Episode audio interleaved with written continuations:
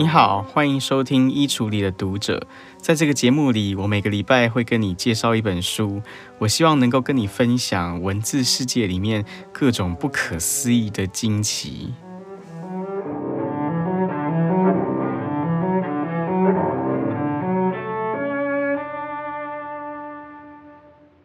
不知道你有没有过约炮的经验？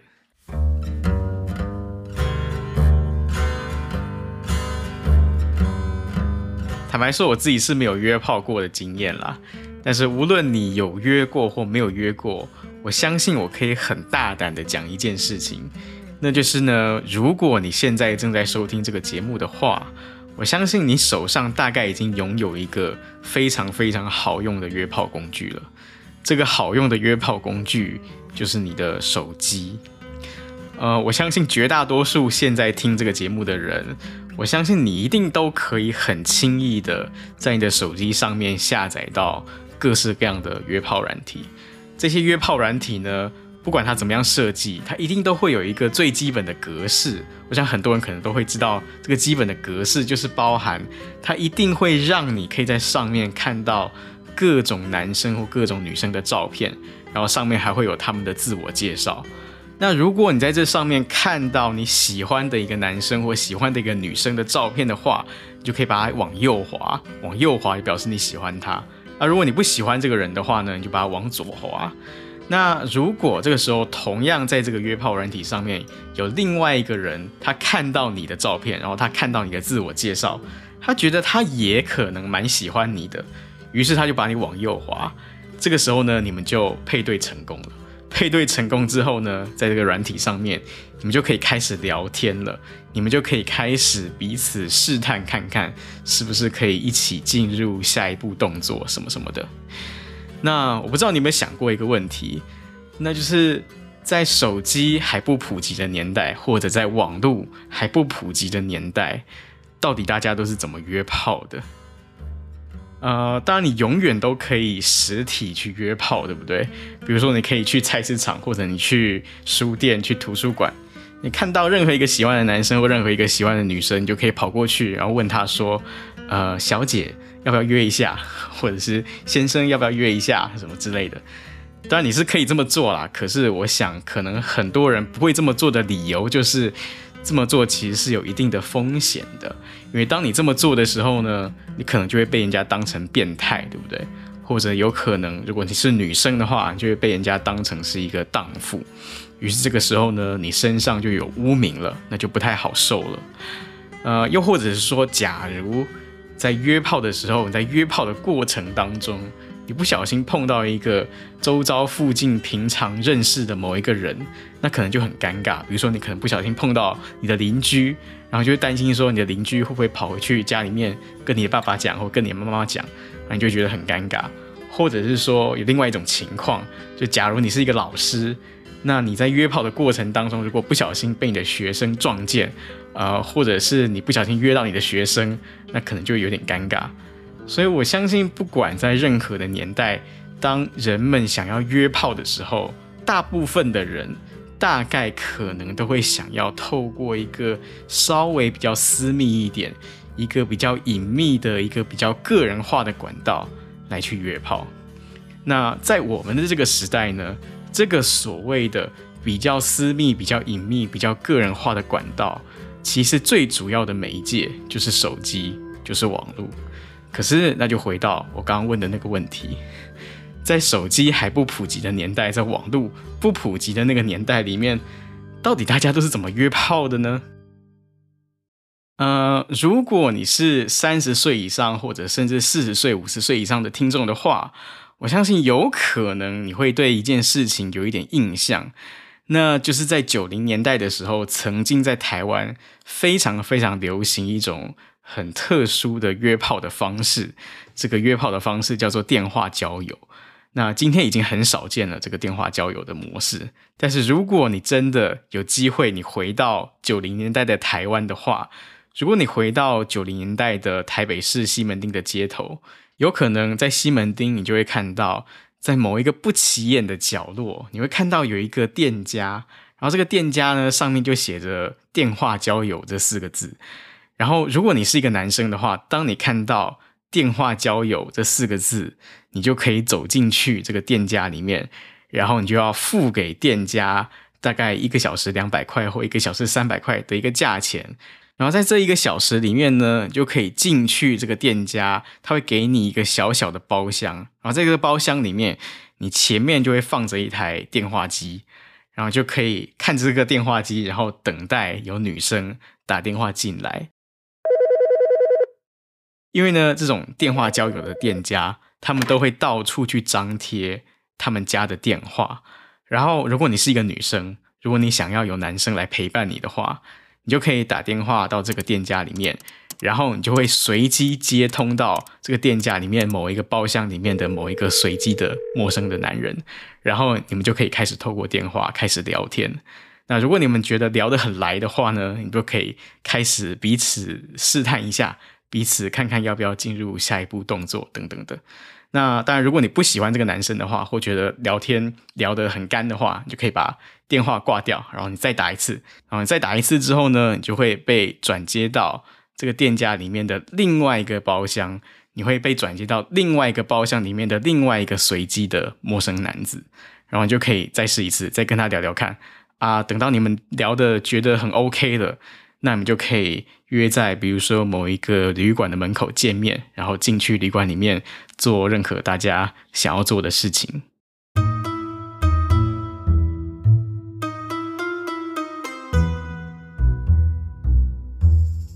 之所以我今天节目一开头会提到台湾的约炮文化史呢，是因为我想要强调，呃，人的情欲的发展。其实很大程度上是跟我们所身处的时代息息相关的，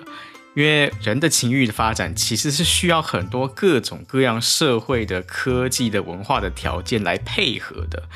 比如说，假如如果你是一个生活在传统农村社会里面的人的话，你生活在一个传统的大家庭里面，首先可能你就很难拥有一个私密的、隐秘的、个人化的空间。比如说，你可能根本就没办法拥有一个属于自己的空间。那如果就算你有电话，或者就算你有手机，当你在一个非常紧密的大家庭里面，当你随时随地都有家人，或者随时随地都有附近的邻居在围绕着你的时候，那你可能很难有一个私密的空间可以跟人家谈约炮。又或者真的，假如你有机会约到某一个男生，或约到某一个女生，接下来还有一个很麻烦的问题，就是到底你们要约在哪里？呃，因为可能附近根本就没有这种钟点房或者旅馆。那你们又不能约在彼此的家里，因为可能彼此的家里随时都有人。那到底你们要去哪里？所以这是一个非常麻烦的问题。当然，我不是要说在传统社会里面就没有人约炮，或者传统社会里面没有人偷情，其实也是有。只是说我要讲的是，在传统的社会里面，当一个人他要约炮的时候，他所能够实践出来的那种情欲的形态，还有他所实践出来的情欲的规模、情欲的频率，还有他实践情欲的场域跟实践情欲的困难程度，跟今天我们很习惯去想象的一个在房间里面用手机，然后无远弗届的去约炮的这样一个场景，这两者的情欲实践的状态，可能是非常不一样的。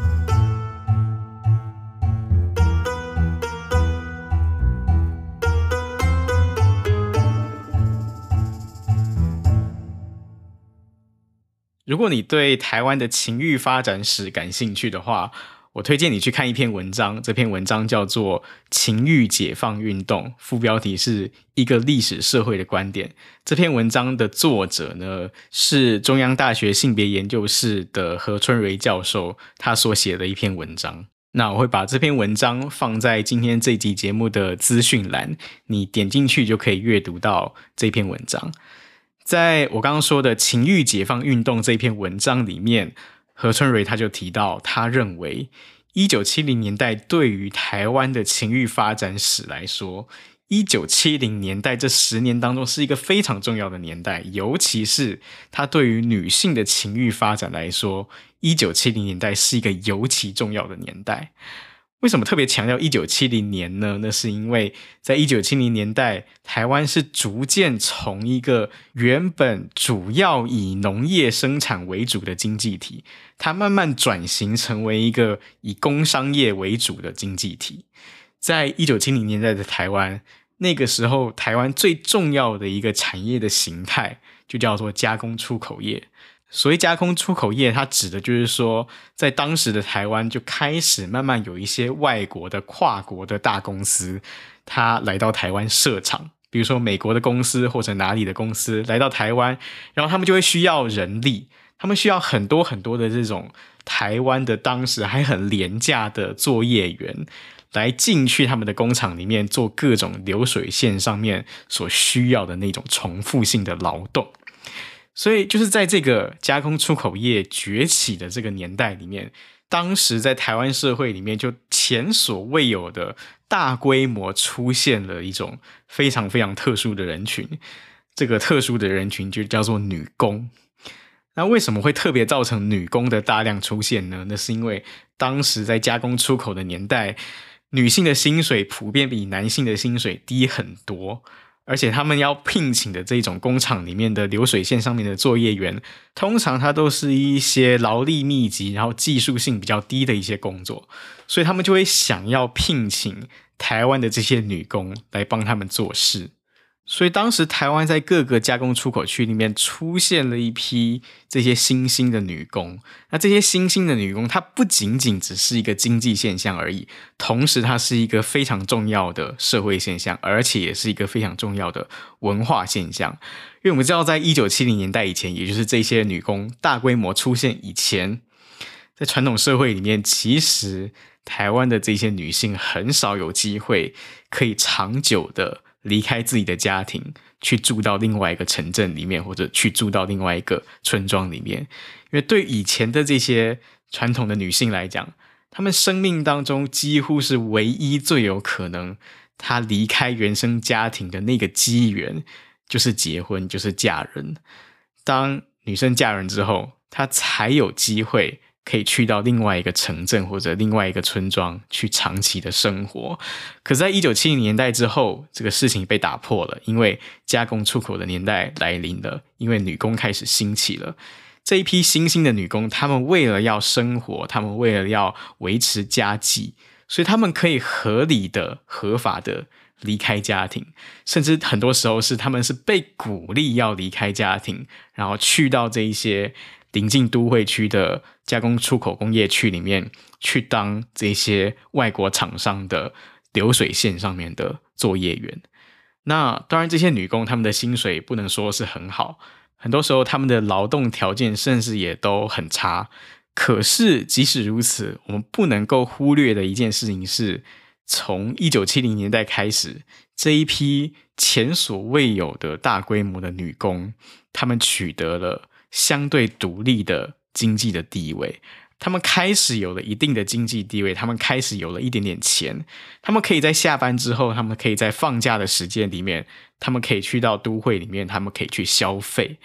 而且呢，更重要的是，这一大批的女工，当他们离开了原本的家庭之后，他们开始有机会可以去参加各式各样的社交活动，也就是他们可以开始有机会。去交各式各样的男朋友，于是他们开始有机会跟男朋友去上宾馆，他们开始有机会跟男朋友同居，等等等等。那这一连串的后续的情欲的发展，其实很大程度上，我们是可以回溯到从一九七零年代开始所兴起的加工出口产业，它所带来的这一批庞大的新兴的女工的人口。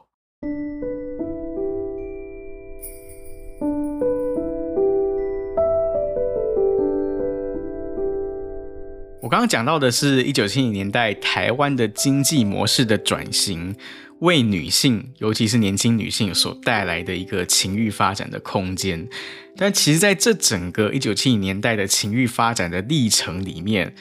远远不是只有经济的力量在作用而已。因为事实上，我们会看到各种各样的文化的力量也在助长着一九七零年代的情欲力量的发展。比如说，在一九七零年代的情欲发展史里面，有另外一个非常非常重要的力量，它其实就是来自于文学的力量。为什么文学的力量是这么重要呢？那就是因为，当你有机会、有了钱、有了空间、有了管道，当你可以去交男朋友的时候，但不是每一个人都会想要交男朋友啊，因为你可能根本就没有想象过爱情是怎么一回事，没有人告诉你爱情是美好的，没有人告诉你爱情是浪漫的，没有人告诉你爱情是可以牺牲一切去追求的。于是这时候就需要有文学来告诉你爱情是多么的美好啊！这时候就需要有文学来告诉你爱情是多么多么的值得追求。那在一九七零年代的台湾，曾经崛起过一位直到今天都非常非常著名的一个写爱情小说的作家。这个爱情小说的作家就叫做琼瑶。呃，我相信大概没有人没听过琼瑶吧？你应该听过琼瑶吧？对不对？啊、呃，就如果我们要票选台湾有史以来最畅销、最知名、影响力最大的爱情小说家的话，我想几乎百分之百第一名一定就是琼瑶。那如果你去看琼瑶的小说，它的出版年份的话，从第一本到最后一本这样一路排下来，你可能会发现一件非常非常有趣的事情，那就是琼瑶她作为一个作家，她崛起的那个年代。跟台湾的加工出口产业崛起的年代是刚好完全吻合的。比如说，从一九六零年代开始，其实台湾就逐渐在转向加工出口产业的方向在发展。那在一九六三年的时候呢，台湾有史以来第一次，我们的总体工业生产的产值超过了农业生产的产值，就是在一九六三年。那你去看一九六三年。琼瑶身上发生了什么事情？一九六三年，琼瑶她出版了她的第一部长篇小说，这个第一部长篇小说叫做《窗外》。所以，琼瑶她开始写作小说的那个年代，刚好就赶上了台湾的产业的转型的年代。然后一路到了一九七零年的时候，也就是当这个加工出口产业最兴盛、最崛起的时候。同时，一九七零年代这十年里面，也刚好就是琼瑶的小说最崛起、最兴盛的年代。而且你会发现，之所以琼瑶的小说会红，其实很大程度上是因为琼瑶小说它的主题，它所探讨的这些剧情，很大程度上它是迎合了或者说回应了七零年代的这一批新兴的独立的年轻女性她们的生活经验。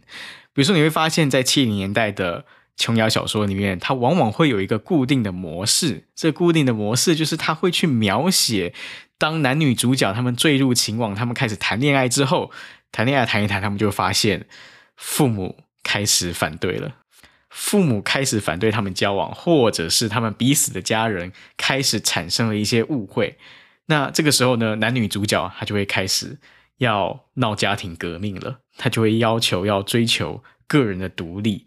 然后经过一番努力之后，所有的误会终于通通化解，然后迈向一个大美好、大圆满的一个大结局。那这种小说的叙事，它的剧情其实很大程度上，它就是在呼应一九七零年代的时代氛围。因为就像我刚刚说的，一九七零年代它是一个情欲的想象越来越个人化。然后越来越私密化的一个年代，当你可以自己到处去交男朋友的时候，当你可以自己到处去交女朋友的时候，有可能你的选择就会跟上一代你的父母那一辈的人的价值观就产生一些冲突。那当然，一方面你会想要维持你跟父母之间的关系，但同时你又想要维持你自己在情感上、在爱情上面的自主独立的地位。你会想要继续维持你跟男朋友、女朋友之间的关系，于是这个时候世代之间的冲突就会出现了。那琼瑶的小说，它就描绘了这个冲突。它一方面让你产生共鸣，而且它最后会给你一个完美的大团圆的结局。于是它一方面呼应了你的生活经验，二方面它又满足了你对于双方面都要取得平衡的一个期待。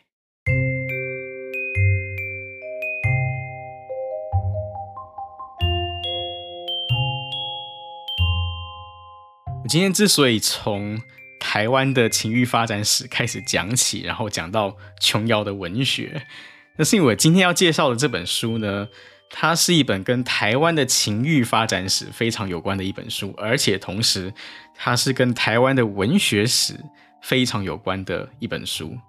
这本书的书名就叫做《同志文学史：台湾的发明》，它的作者呢是政大台湾所的副教授纪大伟。在《同志文学史》这本书里面，纪大伟他不是只有在写文学作品的历史而已，他其实是非常贴近的去考察，从一九五零年代一路到二十一世纪，台湾的同志文学跟社会各个层面之间的互动。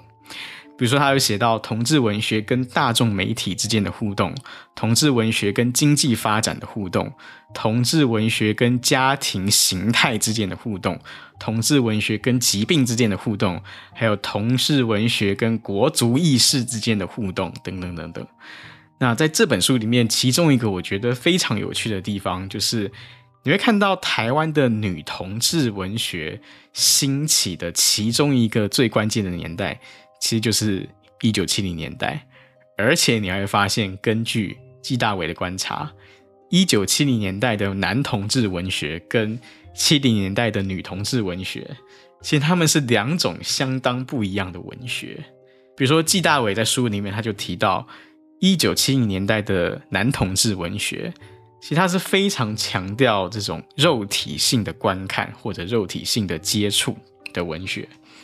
比如说，在这种男同志的文学里面，你可能就会看到有一些段落，他是在描绘一个男性的画家，然后这个男性的画家，当他在画画的时候，他就请来一位漂亮的美少男当他的裸体模特儿，然后在这个小说里面，他就会用很长的篇幅，然后很仔细的去描绘这个裸体模特儿这个美少男的身体，又或者是在。当时的同志文学里面，你会可能会看到说，呃，比方说有一个男同志的医师，当他在检查某一个少年的身体的时候，他就会花很长的篇幅，很仔细的去描绘这个医生怎么样去检查他的病人，然后借此呢，透过这个描述，读者就可以很清楚的看到这个男病人的身体。可是呢，在女同志的文学里面，在一九七零年代的女同志文学，你找不太到类似这样子的桥段。那所以说，在女同志文学里面，到底他们会去看重什么？他们到底最在乎什么议题呢？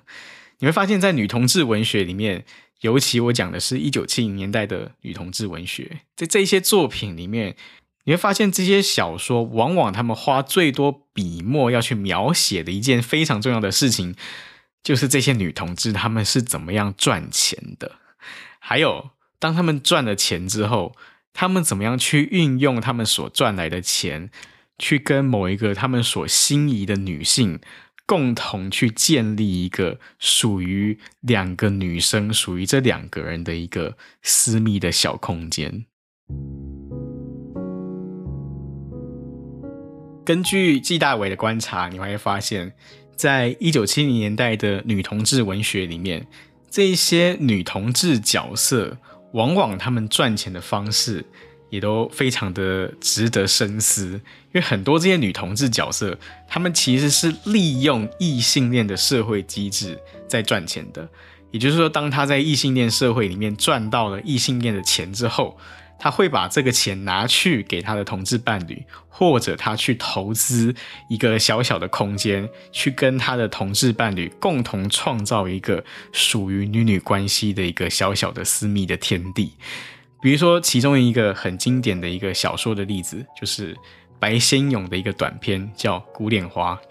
这个《孤恋花》，我相信很多人都读过这篇小说，因为《孤恋花》它有被收录到白先勇最有名的作品《台北人》里面。那这篇《孤恋花》呢，刚好最早它就是一九七零年这一年所发表的作品。在《孤恋花》这个小说里面，这个小说的主角她是一个资深的酒家女，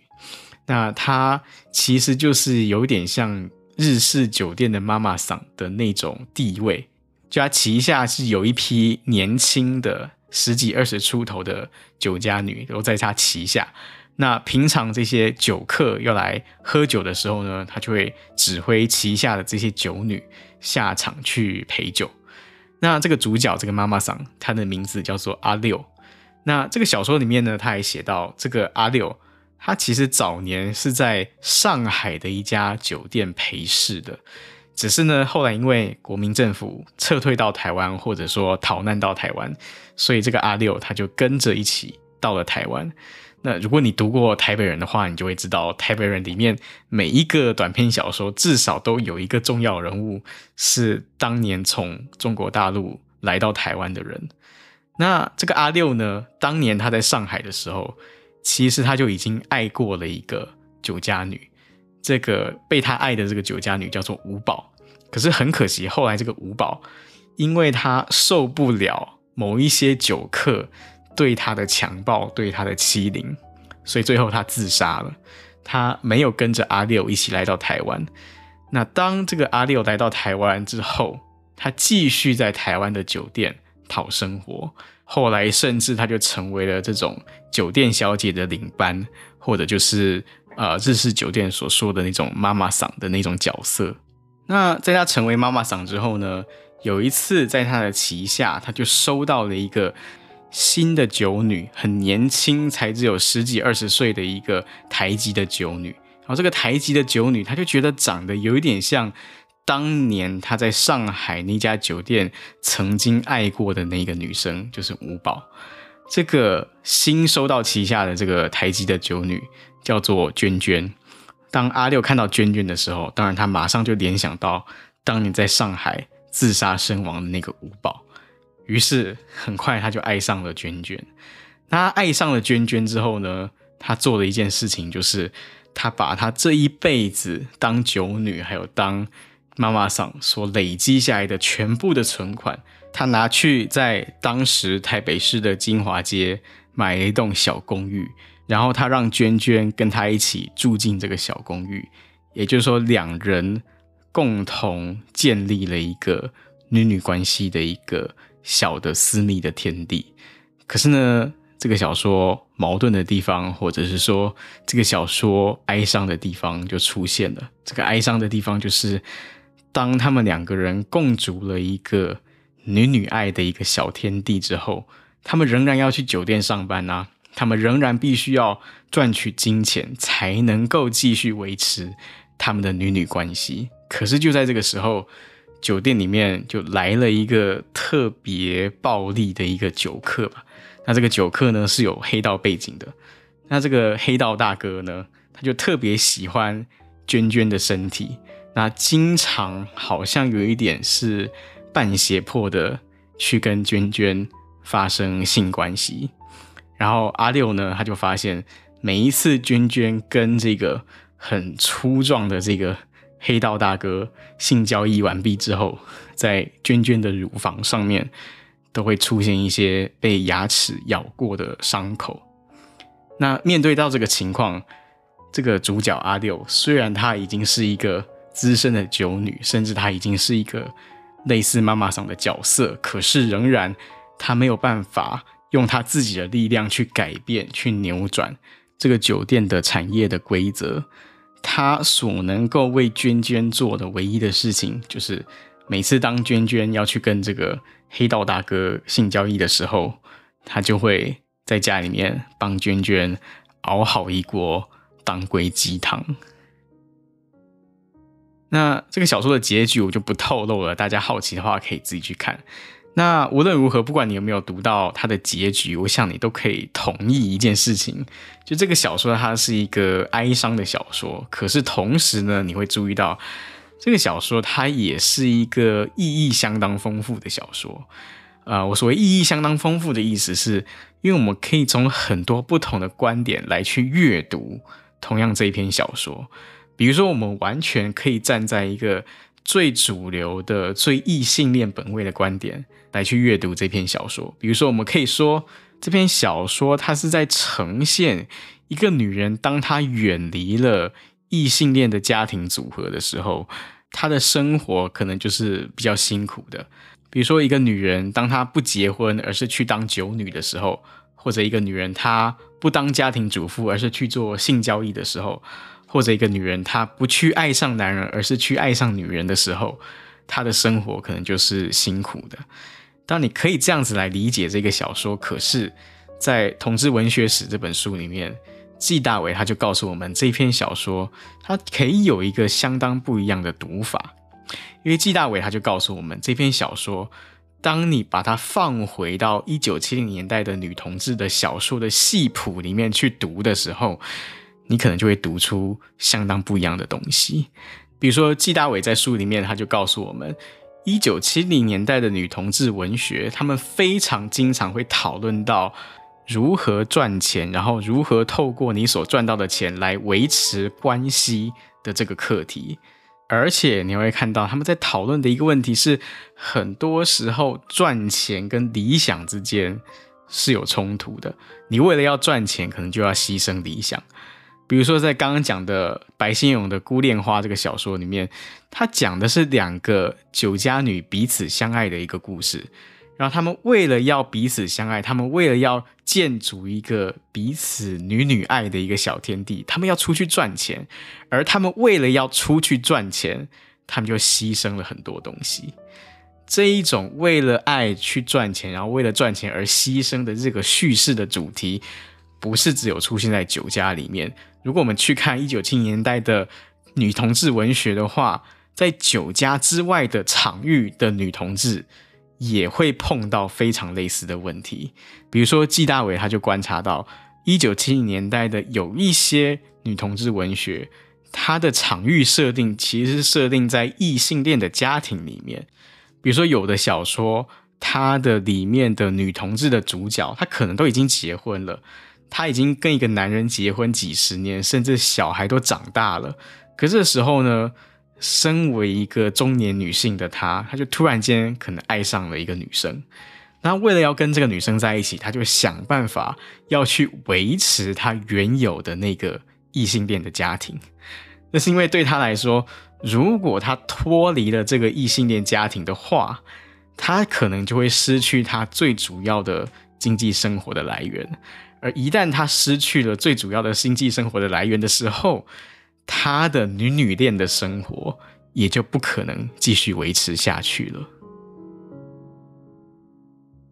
所以，我觉得在《同志文学史》这本书里面，纪大伟他透过梳理七零年代的女同志文学，我觉得纪大伟他其实提醒我们几件很重要的但很容易被忽略的事情。其中一件事情就是，我们今天很容易把男同志跟女同志想象在一起，就当我们讲到同志的时候，我们大脑中可能都是男女并举的。可是，至少在一九七零年代的文学世界里面，男同志跟女同志他们是两群相当不同的人。男同志文学跟女同志文学，他们也是两种相当不一样的文学，他们彼此有不一样的脉络，他们有彼此不一样的关怀的事情。比如说，男同志文学，他会更在乎男性的这种身体接触的情欲；可是，在女同志文学里面，往往他更在乎的是女性跟女性之间所构造出来的那种私密的关系，以及他为了要维持这一份女女之间的感情、女女之间的关系，这些女同志们，或者是至少其中一方的女同志。她就必须要去外面工作，她要去外面赚钱，她要想办法在这个异性恋的社会机制里面去讨生活，以便维持他们所建立的这个私密的属于两个女生的女同志的关系。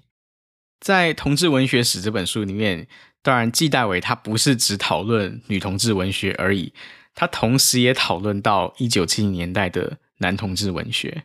那我觉得，在《同志文学史》这个书里面最精彩的其中一个段落，就是纪大伟当他在讨论白先勇的长篇小说《孽子》的时候，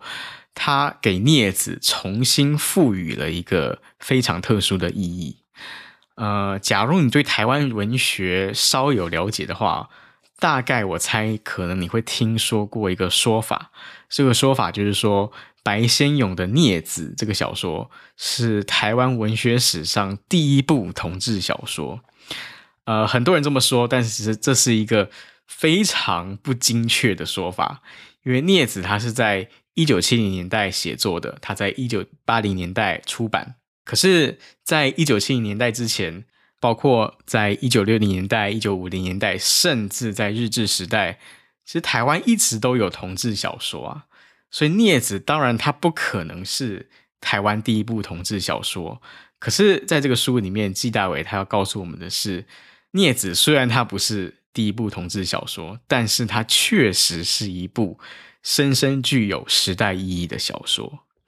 为什么纪大伟会说《孽子》它深深的具有时代意义呢？呃，如果你有读过《孽子》这个小说的话，我相信你可能会记得，《孽子》一开篇开头第一个场景，就是主角他被爸爸赶出家门的一个场景。因为他是同性恋，所以他被他爸爸赶出家门。纪大伟在《同志文学史》这个书里面，他非常敏锐的，他看出来《孽子》这个小说，它其中一个很特殊的地方，很重要的地方，就是在于他认为它是台湾文学史上第一个把小说叙事的主轴放在主角跟家庭之间冲突的一部小说。也就是说，在《孽子》这个小说之前。台湾的同志文学世界里面，不太有人会去强调，或不太有人会去专门处理主角跟家庭之间的冲突。那为什么会有这样的现象呢？就难道孽子以前的同性恋，他们跟家庭之间都没有冲突吗？呃，对于这个问题，我觉得纪大伟他提出来的回答非常的值得深思啊。就纪大伟他认为。孽子所描绘的那个家庭，跟孽子以前的小说所描绘的家庭是不一样的家庭，因为在镊子里面所描绘的家庭，它是一个典型的现代化的核心家庭。所谓典型的现代化的核心家庭，我指的是这个核心家庭，它是由父母双亲为轴心、为核心所组织起来的家庭。在核心家庭里面，他可能底下会有一到数个小孩，还没结婚的小孩。那这就是典型的一个核心家庭的结构。那这个典型的核心家庭的家庭结构，在台湾是什么时候兴起的呢？台湾的核心家庭，根据纪大伟的考察，就是差不多在《镊子》出版前后的一九八零年代兴起的。那核心家庭跟传统的大家庭，在几件事情上面是相当不同的。首先，其中一个不同的地方，就是在核心家庭里面，你的同龄人是相当稀少的。就如果你是独生子的话，你在你的核心家庭里面，你的同龄人可能就只有你一个人，不会有任何其他的同龄人来陪伴你，或者了不起，你有一个兄弟姐妹，或者你有两个兄弟姐妹，这时候你的哥哥、弟弟、姐姐、妹妹，他可能就是你在这个核心家庭里面唯一的同龄人的陪伴。可是，在传统大家庭里面，情况就很不一样，因为在大家庭里面。即使你本身没有亲兄弟姐妹，你也一定会有各种你的堂哥、堂姐、表弟、表妹等等，甚至邻居家的同年龄的小孩，可能都可以作为你的陪伴。所以在核心家庭里面，虽然或许可能你个人能够自主、个人能够私密躲进去的空间比较多，可是同时，因为你在核心家庭里面，所以你的社会关系网络很可能是比较薄弱的。相对的，如果你是一个大家庭里面成长起来的小孩，有可能你会比较没有个人的空间，你会比较没有私密的空间。可是同时，你的社会关系网络可能也是比较丰富的。另外一个核心家庭跟大家庭很不一样的地方，就是在于家庭的权力结构的安排。在核心家庭里面，通常最有权力的人，当然就是家庭里面的父母两个人嘛。因为父母他是核心家庭里面最年长的人，同时他们也是这个家庭里面最重要的经济支柱、经济来源。可是，在传统大家庭里面，情况就不太一样，因为很多时候，在大家庭里面，权力的核心是在于祖父母，而不是父母，或者至少祖父母会分享了一部分的家庭权利。那我刚刚讲的这两个因素加起来，就会使得一个人在核心家庭里面，当他跟父母或者当他跟子女一旦有所冲突的话，那个冲突往往是很难去化解的。因为，比如说你在核心家庭里面，如果你是核心家庭里面的一个同性恋小孩的话，很有可能你会找不到任何一个同年龄的孩子能够去分担你的心情。如果你有兄弟姐妹的话，情况可能稍微好一点。可是如果你是独子，或者如果你是独女的话，有可能当你要面对来自于父母的管训跟来自于父母的贬斥的时候，一切都是要独自面对的，而且同时在这个时候，你是没有祖父母可以帮你的忙的，你也没有任何的叔叔伯伯、姑姑阿姨可以居中调停，可能都没有，就是必须要直接面对那个来自父权或者来自父母的压迫，而且同时父母亲呢，他们是这个核心家庭里面最具有权力的人。所以你直接面对他的压力的时候，那个压力就会非常非常的庞大。所以在纪大伟看来呢，在核心家庭里面所爆发的这种价值观的冲突，或者是身份认同的冲突，往往它都是非常强烈而且非常直接的一种冲突。所以在同志文学史里面，纪大伟他就说，镊子一个最重要的时代意义是在于。镊子它恰好就是在台湾的核心家庭兴起那个年代里面所生产出来的一部描写核心家庭当中不可调和的世代冲突的一部小说，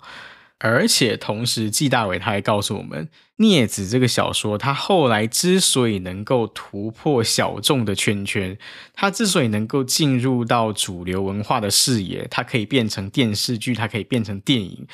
他认为，在很大程度上，就是因为镊子他所描绘的那种核心家庭里面的世代冲突，那种冲突的经验，不是只有同性恋身上才有的。因为今天，即使你是一个异性恋，也很有可能，当你生活在核心家庭里面的时候，你会跟你的爸爸妈妈，或者你会跟你的儿子女儿。产生各种难以跨越的世代差距跟世代冲突，那这种世代差距以及世代冲突的那种非常直接、非常深刻的感受，在一九八零年代，在核心家庭兴起的那个时代，是很容易引起很多人共鸣的。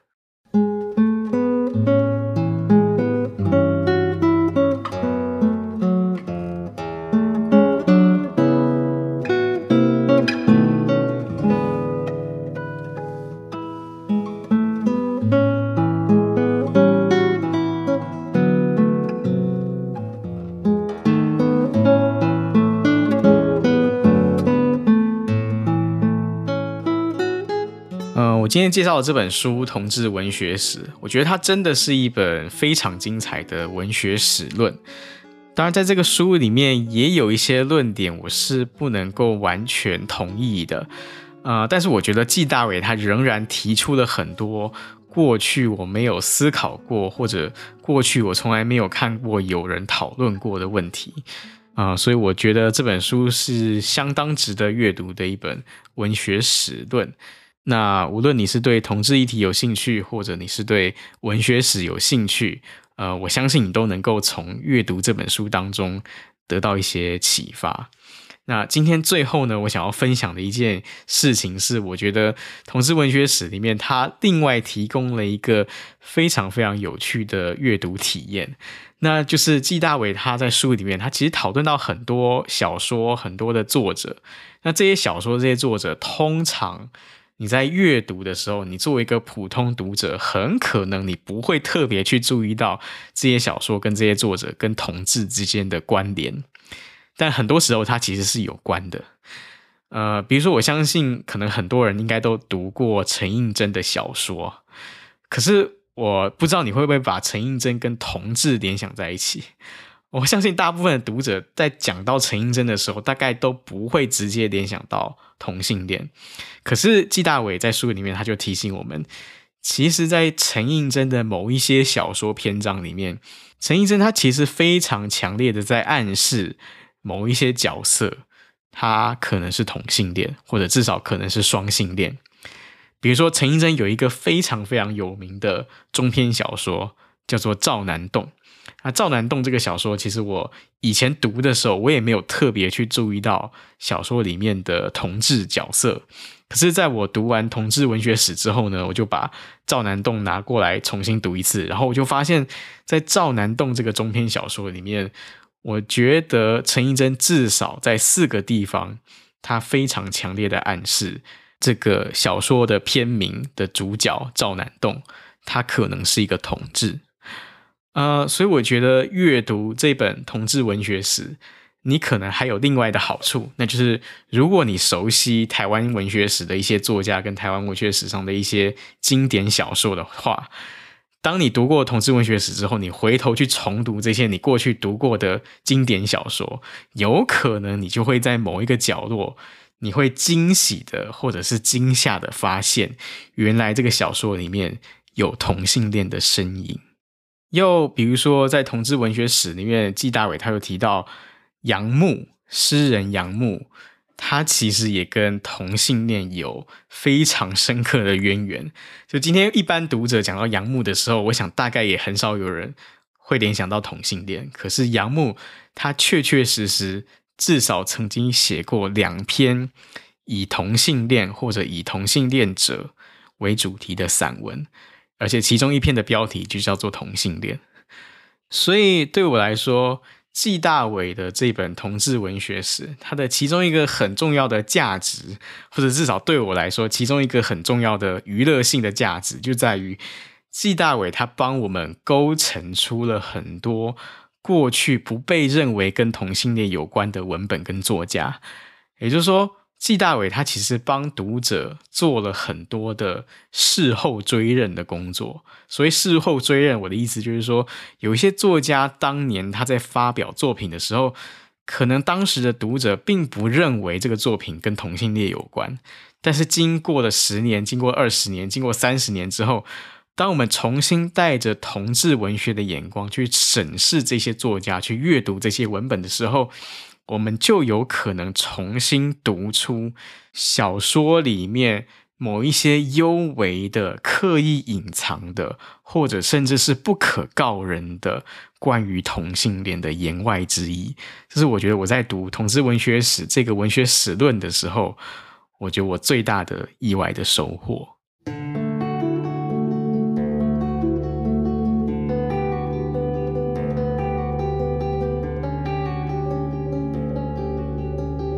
我刚刚讲的这种事后追认的现象，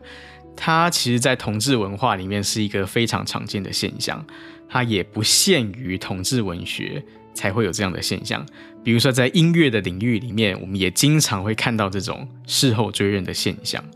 就比如说，有一种情况是，原本某一首音乐，当初他在创作的时候，他就是跟同性恋有关的。可是，当这个作品发表的时候，有可能因为当时的听众他们不够敏锐，他们没有去注意到这个作品跟同性恋之间的关联，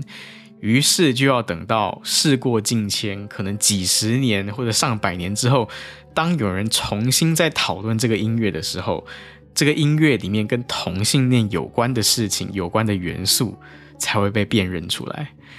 比如说，在台湾的流行音乐里面。我觉得就有一个非常经典的事后追认的例子啊，那就是五月天的一首歌，叫做《拥抱》。呃，《拥抱》这首歌，因为版权的关系，我不能够在这里播放。可是我相信，应该你有听过这首歌吧？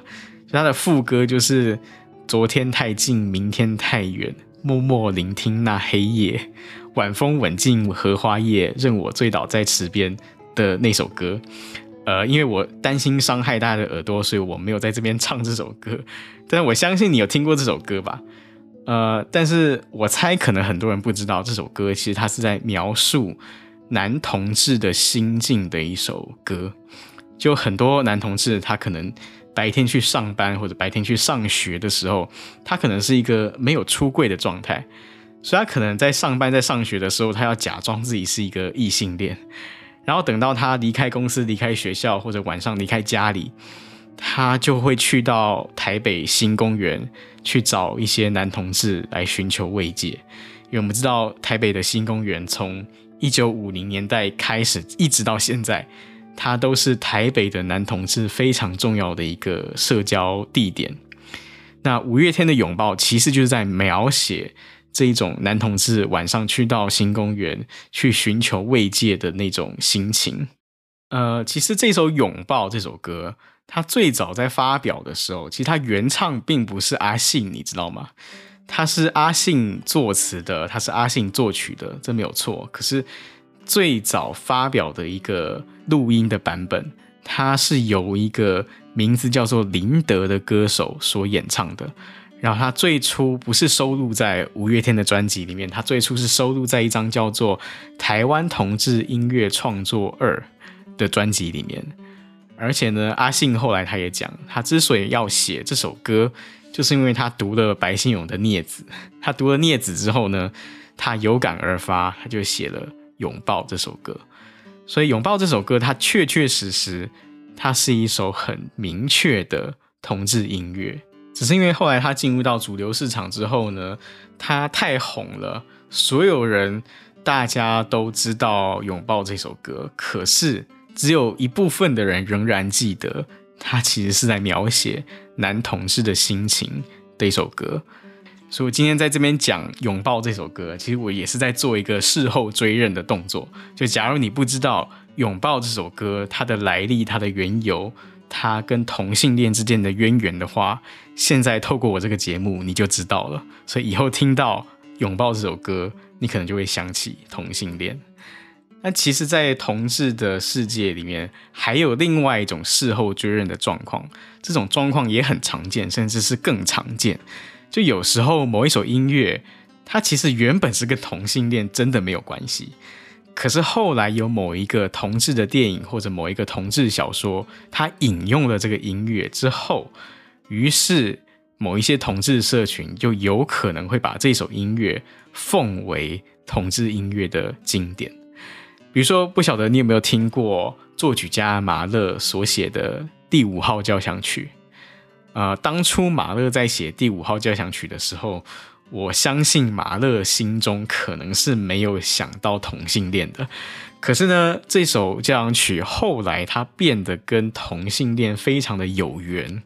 那就是因为在一九七一年的时候，有一部非常重要、非常有名的同志电影上映了。这个电影就是《魂断威尼斯》。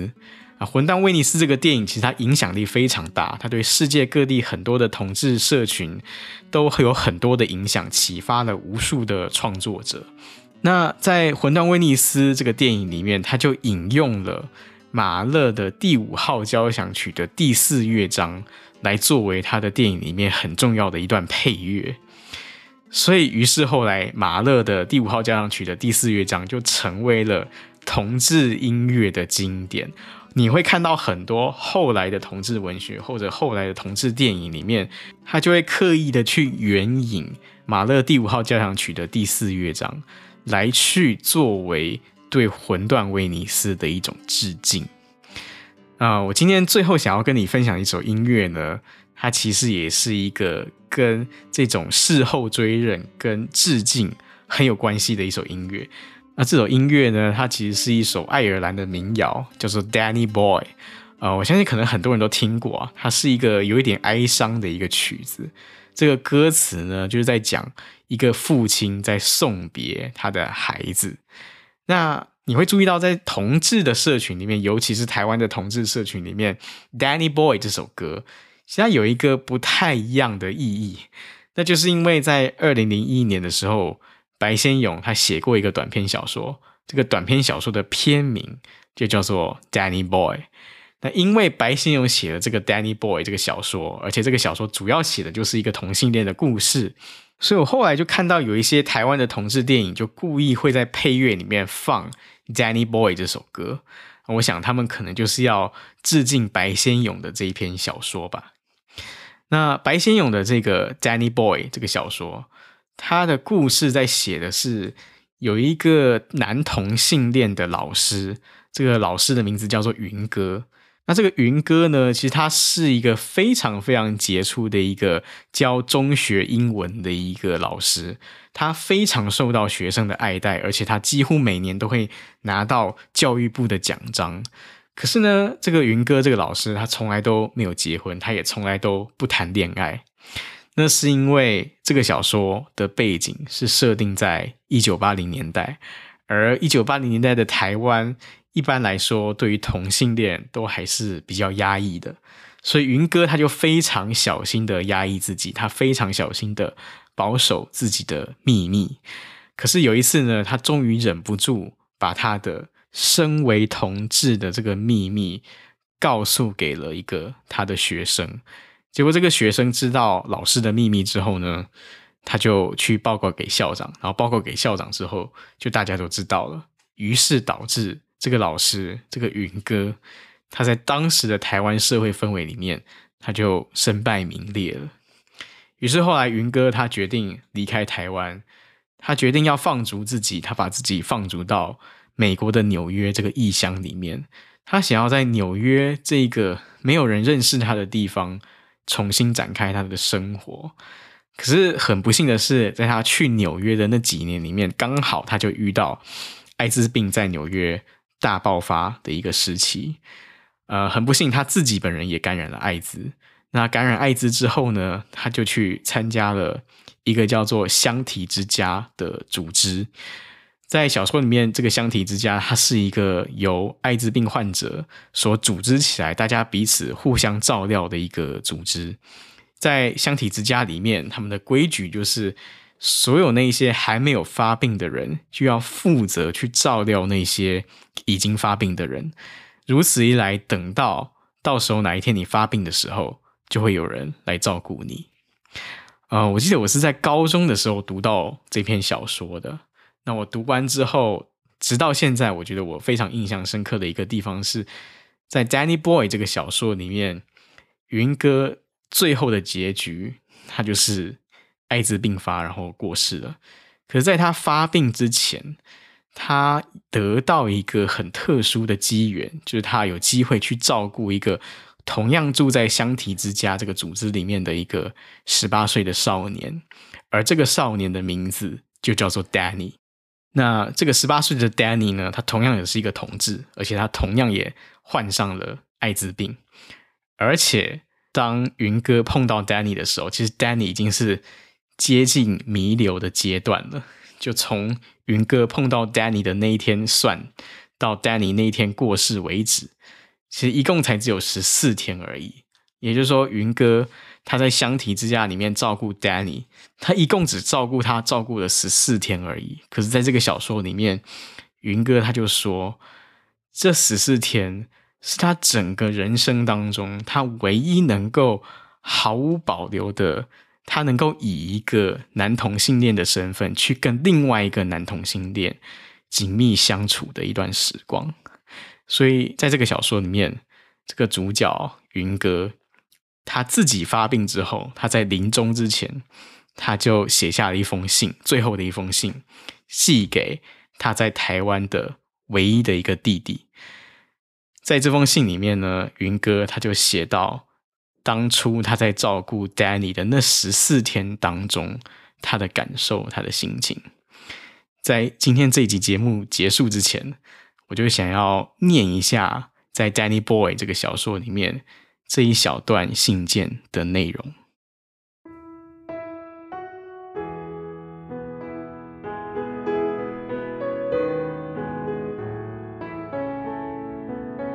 傍晚，外面开始飘雪了。走到圣马可广场上，雪花迎面飞来，我一连打了几个寒噤。每天到了这个时候，我的体温便开始升高。我感到我的双颊在灼灼发烧，可是韶华，我要告诉你，那一刻我内心却充满了一种说不出的激动。那是我到纽约三年来头一次产生的心理感应。在纽约三年，我那颗心一直是枯死的。我患了严重的官能失调症，有时四肢突然如同感受到急冻，麻木坏死，变得冷热不分，手指被烫到起泡，竟也没有感觉。可是那一刻，当我把丹尼从浴缸里抱起来，扶着他那羸弱的身子，一步一步挣扎回转房间时，我心里突然涌起了一种奇异的感动。我感到我失去的那些孩子，好像一下子又都回来了，回来而且得了绝症，垂垂待毙，在等待着我的抚慰和救援。我替丹尼接上点滴管子时，我看到他两只臂弯上，由于静脉注射过于密集，针孔扎得像蜂窝一般乌青两块。望着床上那个一身千疮百孔的孩子，我的痛惜之情竟不能自已。那晚独行在圣马可广场的风雪中，我感到我那早已烧成灰烬的残余生命，竟又开始闪闪冒出火苗来。我一共只照顾了丹尼两个星期，一直到十二月十四日他逝去的那晚。那些天我简直奋不顾身，到了狂热的地步。那是我一生最紧张、最劳累的日子，可是也是我一生中最充实的十四天。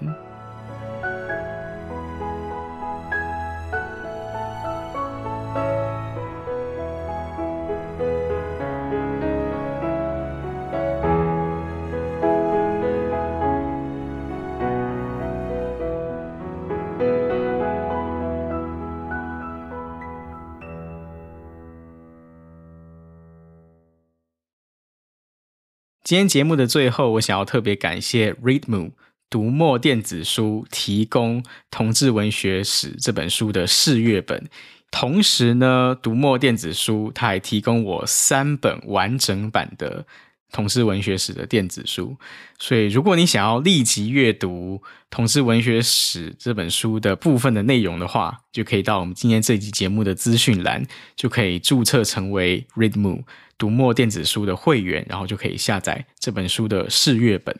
那如果你想要拿到《同志文学史》这本书的完整版电子书的话，你可以在七月八日以前寄 email 给我，告诉我为什么你想要阅读《同志文学史》这本书。在七月八日以后呢，我会从所有来信的人里面，我会选出三个人，我会把这本书的电子书的兑换码赠送给你。在今天节目的最后，我还是要再提醒大家一次，我不是任何领域的专家，所以有可能我在节目里面犯了一些错误，或者可能有一些不够周延的地方，都欢迎你留言告诉我。如果你是用 iPhone 收听的话，我欢迎你到 Apple Podcasts 这个 APP 里面找到我的节目，滑到最下面就可以留言给我。那如果你是用 Android 手机或者用其他方式收听的话，你可以到 Facebook。Instagram 或者是 YouTube 搜寻我的节目，也就可以留言给我。啊、今天节目的最后呢，我还是想要谢谢你的陪伴，我们下次再见。